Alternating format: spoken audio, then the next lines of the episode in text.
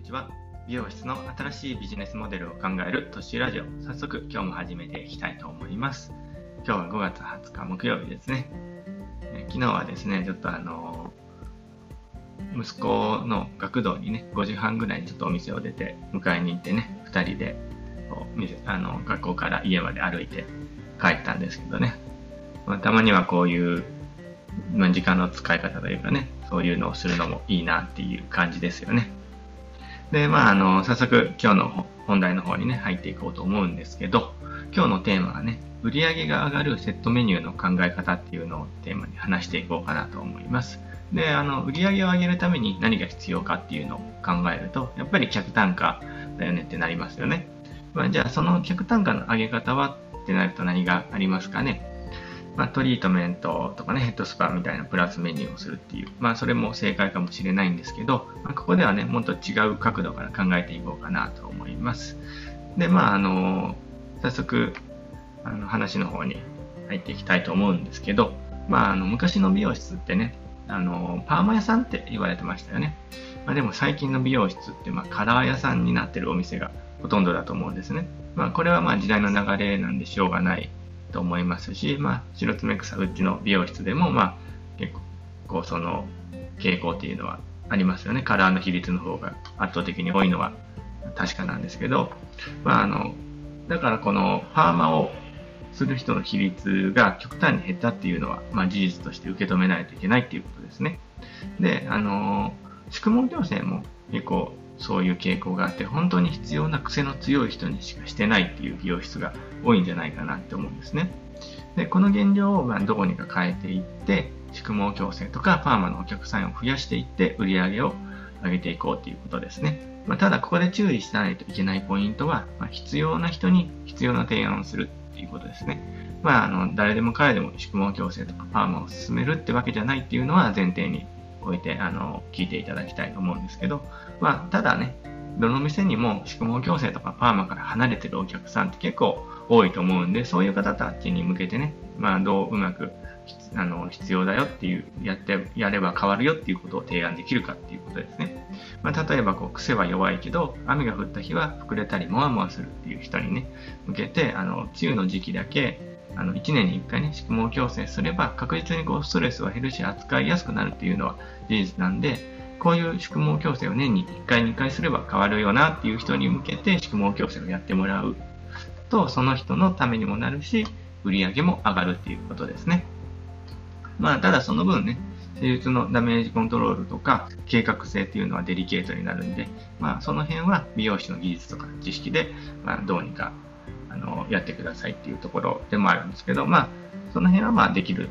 と思いますんで、まあ、あの問題ないと思います。で、あとは単純にこうパーマを楽しむ提案をするだけでもパーマをしてくれる人っていうのは増えるかもしれないですし、まあ、もしね、パーマはいつもくくってるからしないっていう人に対してでも、まあ、くくった時に毛先の動きが出て、くくった時にいい感じになるっていうことを教えてあげるだけでも、パーマに対する考え方が変わってパーマをするきっかけになるかもしれませんよね。まあ、そうやってまあ宿毛矯正とかパーマの価値をもう一度考え直して価値を見つけ出して提案するっていうことでそれが単純に売上アップにつながるっていうことなんですけど、まあ、あのここで言いたいのはもっとあの重要なことであの、まあ、さらに深掘りしていきたいと思うんですけどここで重要になってくるのはその宿毛矯正とかパーマを単品でするかセットメニューでするかっていうことで結構な違いが出てくるっていうことですね。あの、セットメニューにすると単品メニューでするのとでは、あの、何が違ってくるかっていうと、やっぱ時間が違ってくるわけですね。例えばカラー1万円、宿毛矯正2万円だとしますよね。これをどちらも単品メニューとして、まあ、別日でやるとすれば、かかる時間はカラー2時間、まあ、宿毛矯正3時間っていう感じで、まあ、合計5時間にかかるわけですね。でもこれをセットメニューにして同じ日にすると大体の美容室が5時間はかからないと思うんですよね。多分4時間とかでできますよね。まあここに1時間の差が発生するわけですね。もちろんまやりたいスタイルとか髪の状態によっては同じ日にできる場合でも分けた方がいい時っていうのもあるのでその時はもちろん別日で分けて、ね、するべきなんですけどそうじゃない場合例えばまあカラー割りタッチでパーマは毛先に大きいカールをつけるとかね、そういう場合は薬をつけるところはね、根元と毛先で全く違うところに薬をつけるから、まあ一緒にしても問題ないかなっていうのはあるんで、まあこういう感じでセットメニューとして一緒にできる場合は、セットメニューにした方がね、総合的に見て、お客さんも2回来なくて済むわけだし、合計した時にね、こう、かかる時間も少ないっていうことによって、時間単価が上がるっていうことですね。まあ、ここまで説明して、こう、でもセットメニューにしたら確かにかかる時間は減るけど、セットメニューの割引もしないといけないんじゃないって疑問に思った人もいるかもしれませんけど、まあ、ここもね、考え直すべきポイントなんですよね。まずこう、セットメニューの最大のメリット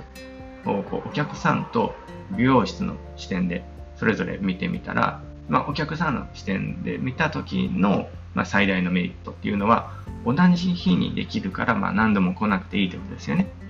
で美容室の最大のメリットとしてはメニューを2つ一緒にするので、まあ、料金が高く単価が高くなるっていうことですね。まあ、ここで気づくことがあると思うんですけどお客さんはセットメニューをする理由に割引があるからっていうことはそんな入ってないんですね。まあ、それはね、割引があればラッキーって思うっていうのはあると思いますけど、それ自体がセットメニューをする動機にならないっていうことですね。お客さんにとってはもっと他のこう同じ日に一気にできるっていう動機の方が圧倒的にセットメニューをする理由になるんですね。でもその美容室はその価値に目を向けるよりも、セットメニューをする場合は割引をするっていうね、あの、まあ、固定概念を大事にしているというか、考えてないだけなのか分かりませんけど、まあ、ほとんどの美容室はセットメニュー割引してるんですね。まあ、その固定概念で必要ですかっていうことですね。セットメニュー割引をしている美容室は、まずその固定概念を考え直すところから始めた方がいいいいんじゃないかなって思うわけですね。まあ、そそれと、まだ、あの、その固定概念が、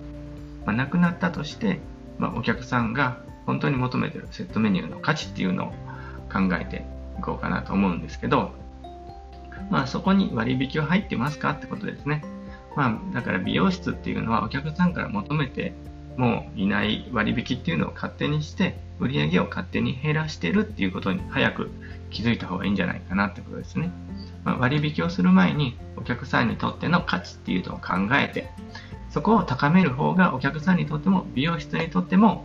意味のある嬉しいことだったりするんじゃないかなっていうことです。まあ、例えばカラーと毛矯正をね、一緒にするのは嬉しいから一緒にするけど、やっぱり4時間長いよなってお客さんが思ってた場合、30分でも早く終わるように工夫すれば、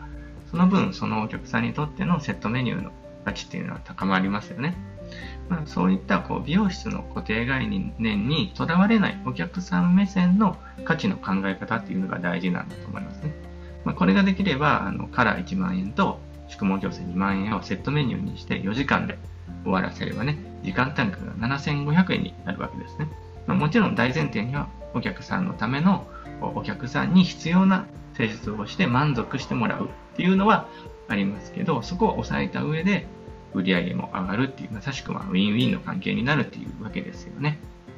で、最後にこう、あの忘れちゃいけないのが客単価のもう一つの考え方なんですけど、セットメニューの考え方で、まあ、時間単価が上がって、それが売り上げ上がるっていうのにつながるっていうのは分かる、分かったと思うんですけど、年間客単価、年間時間単価っていう視点も大事になってくるんで、まあ、あの、ここも押さえておいた方がいいかなと思うんですね。まあ、どういうことかっていうと、美容室でよくね、客単価上げましょうっていう、まあ、ミーティングとかしてたりしますよね。まあ、あの、こういうミーティングって結構漠然としてるんで、まあ、あの、それをこう、この考え方ができると、客単価を上げるために、毎日毎日意味のないトリートメントをね、進めたりするよりも、必要な人に1年に1回宿毛矯正を進める方が効率的だし、お客さんのためにもなるっていうのがわかるはずなんですね。その考え方がま年間客単価っていうわけなんですけど、まあ、ざっくり説明すると、まあ、1人のお客さんの1年間の平均客単価と時間単価っ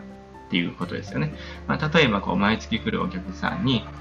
まあ、1000円のトリートメントを毎月進めて、ね、やってもらえるとしたら、客単価が1000円上がることになりますよね。で毎月毎月トリートメントを進めて1000円なんですけど、まあもちろんやらない月もあるかもしれませんね。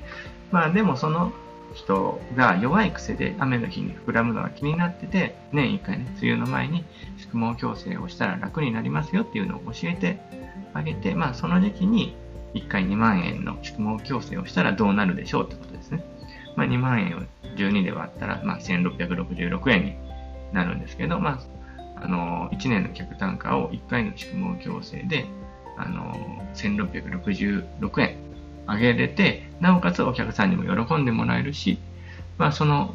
お客さんは、その宿毛矯正が気に入ったらね、ほっといても、そこから毎年宿毛矯正をしてくれるので、もう営業をしなくても良くなるわけですね。まあ、時期になったら、そろそろ梅雨になるので、また宿毛矯正してきしときましょうかっていうのを聞くぐらいで OK ってことです。